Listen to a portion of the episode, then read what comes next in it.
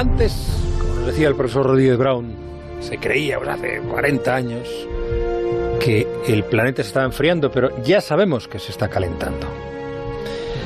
Lo hemos contado además en esta brújula de la ciencia de los lunes, casi día sí día también. Lo que no decimos tanto es que la mayor parte de ese calor, más de un 90%, va a parar a los océanos. Hoy vamos a hablarle de ese calentamiento de los océanos y cómo medirlo. Es una forma curiosa, ¿eh? Un poco violenta. Pero bueno, Alberto Aparici, buenas noches. Hola, hola Juanra, muy buenas. Bueno, eh, primero que nada, ¿por qué el océano se calienta más que la Tierra? Eh, bueno, sí, cuidado, cuidado con la expresión porque el, castellano nos puede jugar una mala pasada, el lenguaje, ¿no? Porque eh, el océano absorbe más calor, absorbe el 90% del calor, pero en realidad la Tierra se calienta más rápido, el océano se calienta lento. Ah, vale, o sea que cuando decimos que absorbe el 90% del calor, no estamos hablando de que aumenta la temperatura del mar.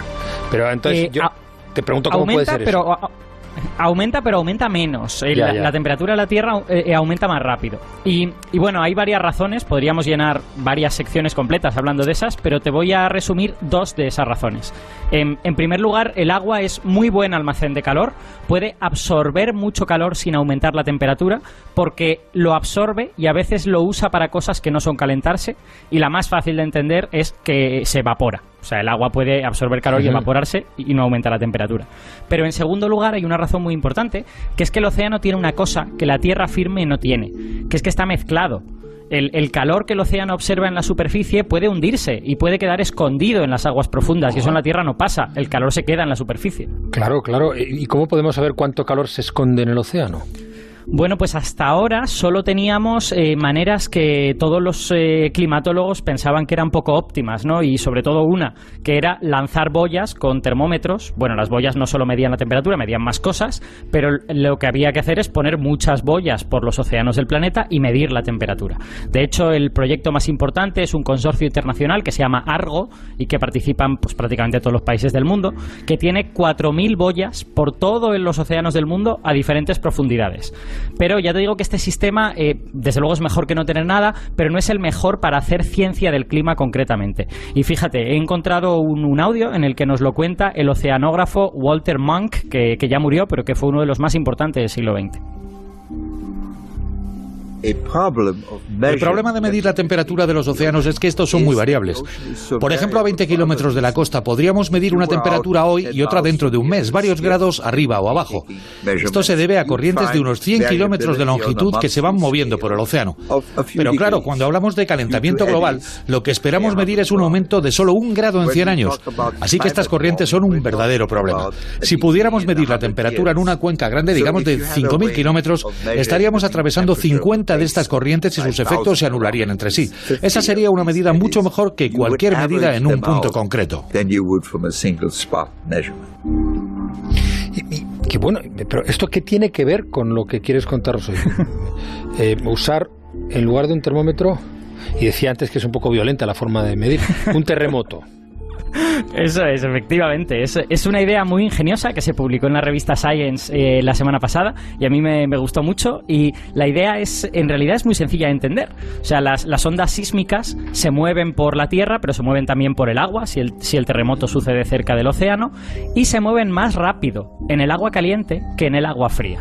Entonces, si podemos medir la velocidad, en realidad estamos indirectamente midiendo temperatura. Por ejemplo, si detectamos hoy un terremoto y vemos que tarda una hora en llegar desde el punto A hasta el punto B en el océano, y mañana hay otro terremoto en el mismo sitio y podemos también medir eso y vemos que tarda 59 minutos 59 segundos, un segundo menos.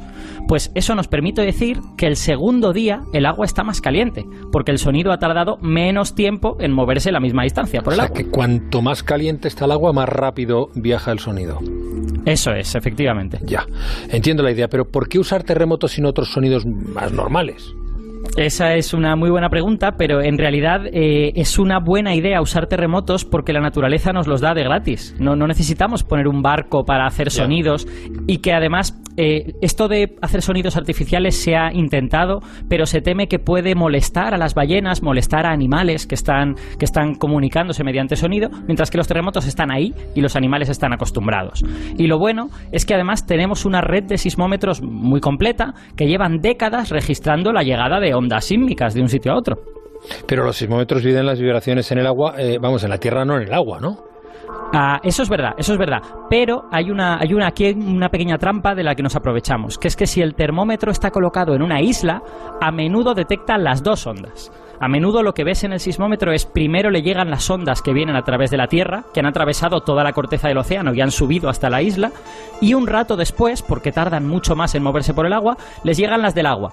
Llegan las ondas por el agua, le pegan un tortazo a la isla y entonces la isla empieza a moverse y el sismómetro también lo mide.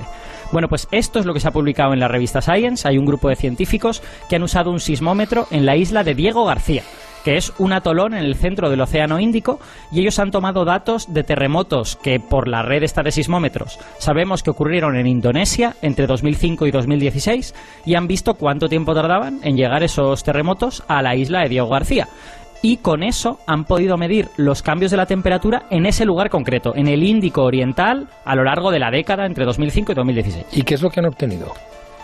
Pues lo que han obtenido es un resultado compatible, parecido al que dan las boyas, pero un poco diferente. El, el resultado es que la temperatura ha aumentado 0,044 grados por década, ya ves, es muy poquito, 0,044 grados en 10 años, pero digo que es un poquito diferente y eso es relevante porque las boyas dan casi la mitad. Las boyas nos dan 0,026. ¿Y, Entonces, ¿y esa diferencia? Bueno, siendo un primer resultado con terremotos, pues todavía no estamos seguros, ¿no? Porque a, lo mejor pues la técnica de ser refinada, ¿no? Pero los autores señalan, yo creo que con bastante razón, que la nueva técnica, esta de los terremotos, es sensible a la temperatura de aguas profundas, mientras que las boyas no porque las, estas boyas del proyecto Argo solo llegan a 2.000 metros. Y sin embargo, las ondas sísmicas se mueven casi un 40% de la energía se mueve por debajo de 2.000 metros. Entonces ellos están viendo la temperatura por debajo de 2.000 metros y las boyas no.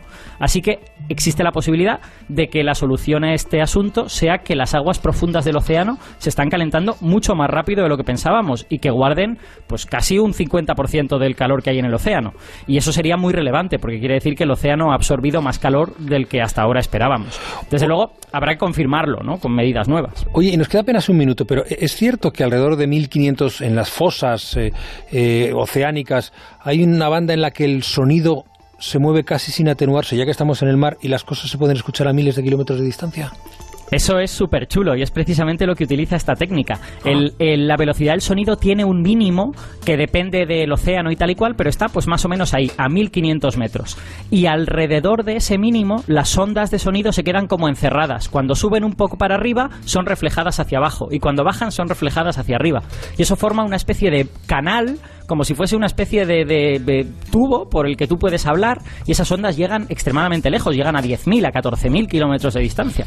Y de hecho se cree que hay animales, que hay algunas ballenas que las pueden usar para comunicarse a miles de kilómetros de distancia. Pero eso todavía no se ha comprobado, es solo una hipótesis. Un día nos hablas de esto con más detalle. De acuerdo, muy bien. Aparicio Alberto, gracias amigo.